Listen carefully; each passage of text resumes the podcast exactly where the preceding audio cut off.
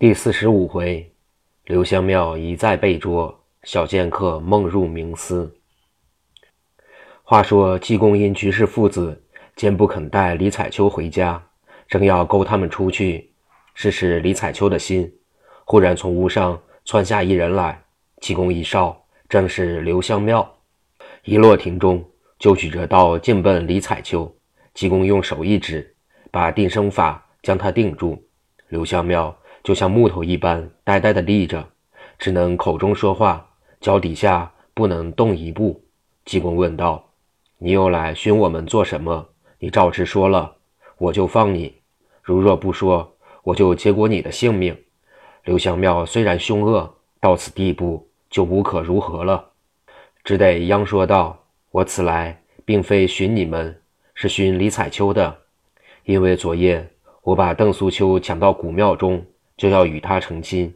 他说庵里还有个李衮的妹子，九圣仙女李彩秋，人才出众，比他胜十倍，叫我抢来同他成亲。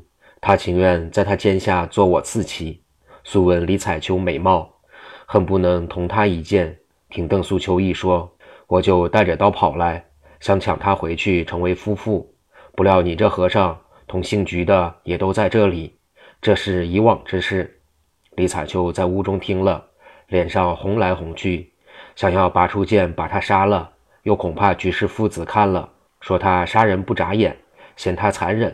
他是一心要嫁居文龙，所以此刻把平生武艺收藏起来，做出文文雅雅、柔柔顺顺的新娘态度来。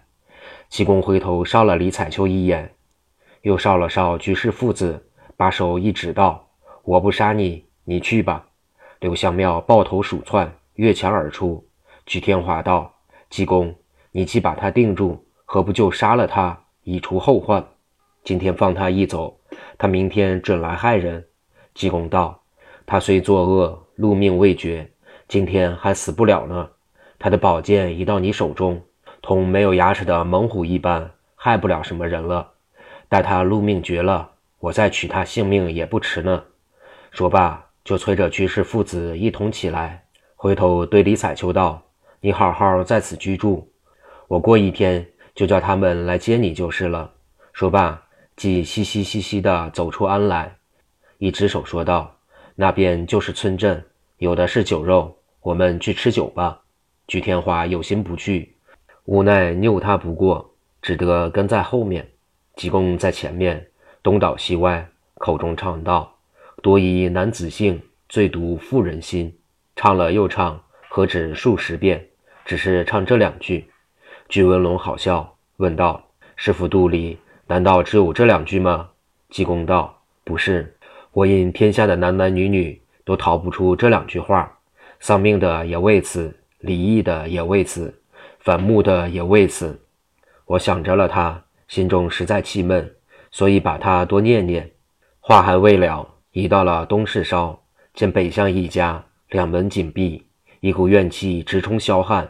济公按着灵光三击掌，就算出其中缘故，说道：“这件事我和尚如若不管，再管些什么？”抬头见那家隔壁就是一座酒铺，门首挂着酒旗，风中飘荡，显出三个大字是醉仙居。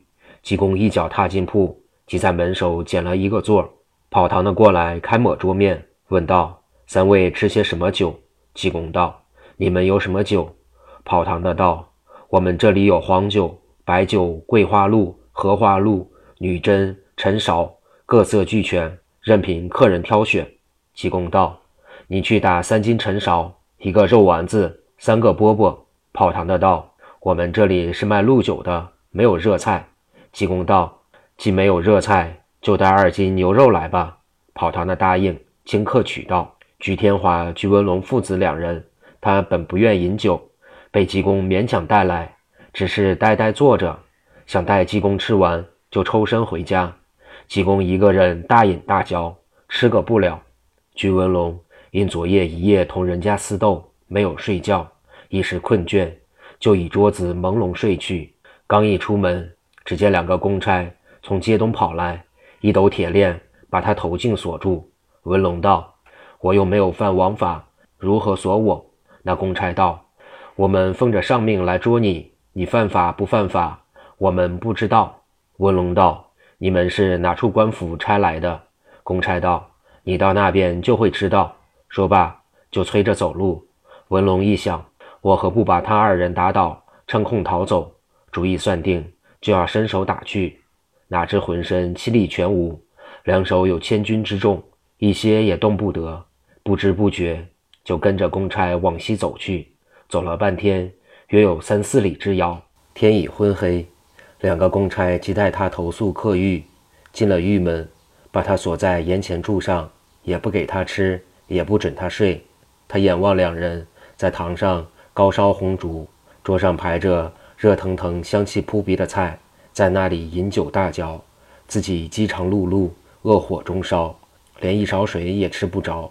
央告道：“我今颗粒没下肚，二位赐我一碗饭吃，充充饥，感恩不尽。”两公差如不听不闻，说了数遍，只是不理。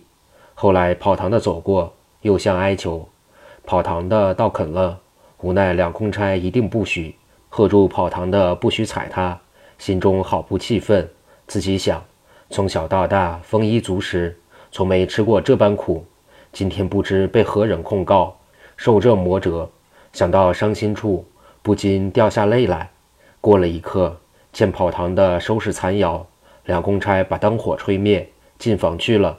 外面只剩他一个人锁在那里。好容易挨到天明，两公差起身梳洗吃饭，他仍是饿着。临行时又因没钱结账，就来脱他衣服，解他宝剑。他心中虽不愿意，无奈两手不能动转，只得任其搜刮而去。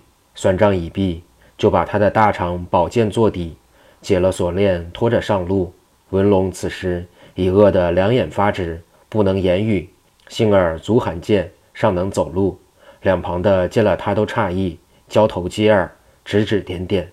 文龙此时也顾不得羞耻，只得垂着头，跟着两个公差一路前行。将至午时，见前面有一座大屋，贺巍巍的墙高处霄汉。一公差说道：“到了，到了。”严寒未了。已到墙边，红龙抬头一望，见是一座大衙门。两公差带着，打从边门进去，见大堂庭中人山人海，有带着锁的，有披着枷的，有笑的，有哭的，有嗟叹的，有愁怨的，纷纷不一。大堂檐下挂着一块匾额，上书“地府”两字。翁龙见了，大惊道：“吾今天莫非已死了？这是地下阎王。”再看堂上，见红罗帐中坐着一位老者，浓眉大眼，黑面长须，头戴黄金展翅乌纱帽，身披红缎金袖袍，下身被案桌遮着少不见。两旁站着的都是牛头马面、瘦手人身，手中带着刀叉，异常凶恶。正在少看之际，忽闻堂上传呼：“待鞠文龙上堂。”公差如狼似虎，答应一声，拖着文龙就走。到街石上，两旁的人齐声喝道：“跪下！”文龙方欲屈膝，忽见左手跪着一女子，仔细一扫，原来不是别人，正是九圣仙女李彩秋。就问他道：“你来做什么？”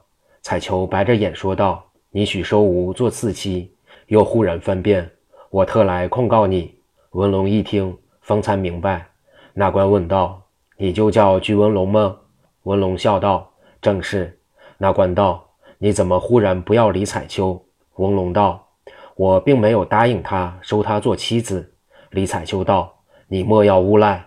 你在妙莲庵跪在地下，设立重事，说不收吾身，受刀斩。这句说话不止我一人听得，就是庵中老尼同邓素秋也知道。”堂上官道：“既有见证，就去提老尼邓素秋来。”下面答应，正要出去。旁一年老的书吏上前道：“这事只消请出赵兴敬一诏，便知分晓，何必拖累多人？”那官点头说：“对。”就差两个牛头马面进到堂后，不到片刻，就抬出一面圆桌大的铜镜来，放在堂前，上面遮着红罗。那老书吏走上前，把红罗给他揭起，叫文龙自己烧着。文龙一看，见镜面显出一座佛堂。下面亭中有一女子，手中带着宝剑；一个男子跪在地上，仿佛自己在暗中射事的形象。那官道：“举文龙，你此刻还有何说？你既说背了他身受刀斩，我今就给你个报应。”回头对站立的人道：“通往刀山受罪。”说毕，即见堂上就走下两个牛头马面来，拖着就走。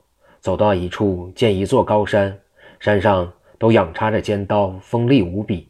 翁龙一想，唐把吾甩上去，准得穿心透腹。只见一个牛头马面一俯身，掰住两脚；一个牛头马面一把揪着头发，用力扛起，就要往刀山甩去。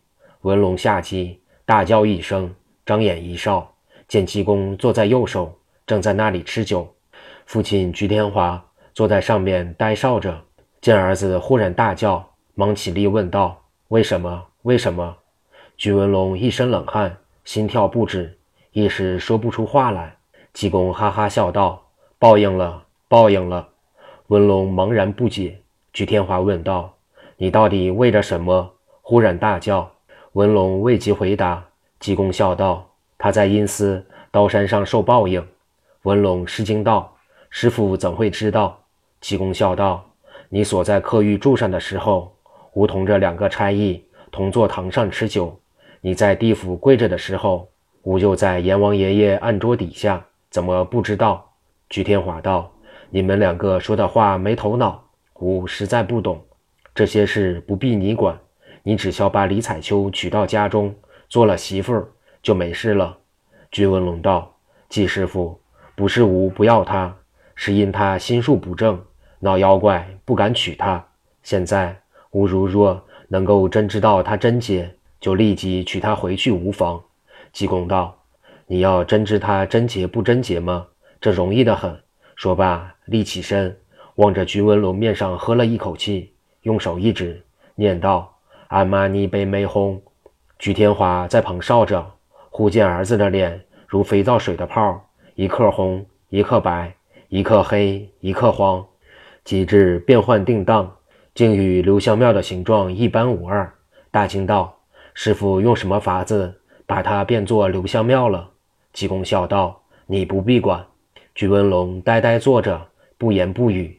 济公走到门外，把了一支炉柴，念了几句，用手一指，忽然变成一支宝剑，递给文龙道：“把它悬挂腰中，晚间好行事。”正在说话之际，忽见隔壁人家。呀的一声，大门开处走出一个人来，头戴宝蓝缎员外巾，身穿青缎员外氅，腰系鹅黄丝绦，脚蹬乌缎粉底靴，两道细眉，一双长目，鼻正口方，脸色微紫，可下一步花然，长有四五寸，面带愁容，背后跟着四五个家丁，急急忙忙往东行去。济公跑出酒店，把这人一手拉住道。且慢，且慢，先把吴的债还清了，再走不迟。